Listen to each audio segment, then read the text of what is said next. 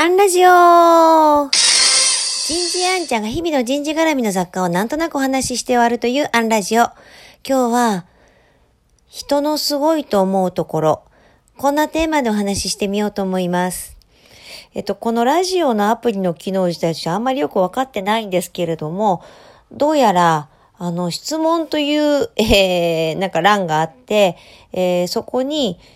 小林智樹さんの心の幸せラジオというところから質問が届いていることに今気がつきました。ごめんなさい。いつ送っていただいたかはわからないんですけれども、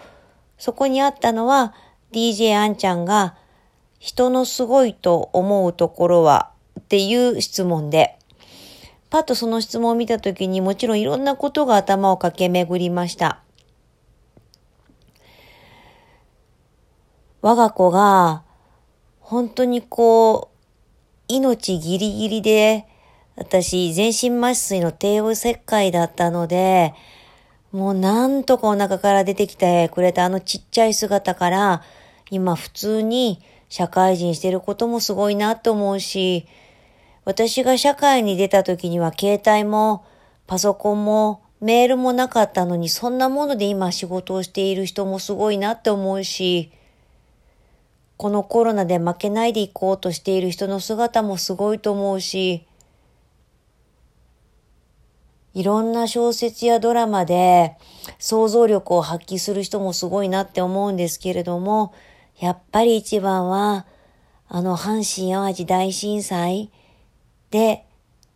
見た人の姿、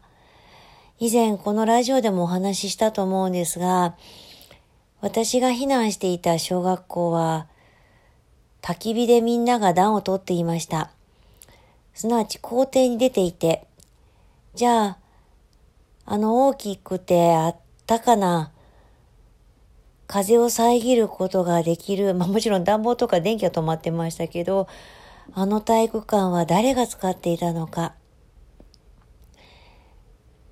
命を落とした方々を安置することに使われていました。それも、きれいに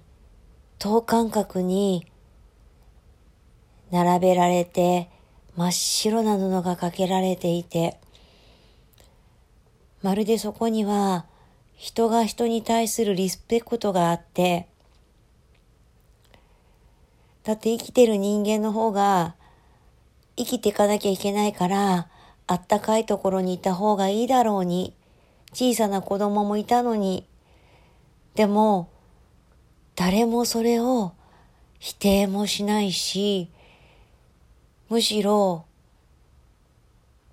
それがいいというあの空気感、なんかこうゾッとするぐらいに、人の尊厳とか、ましてあの人の、日本人のなんだろう、人に対する、こう、敬いっていうのかな。愛っていう言葉でちょっと片付けられないものを目の当たりにしたこと。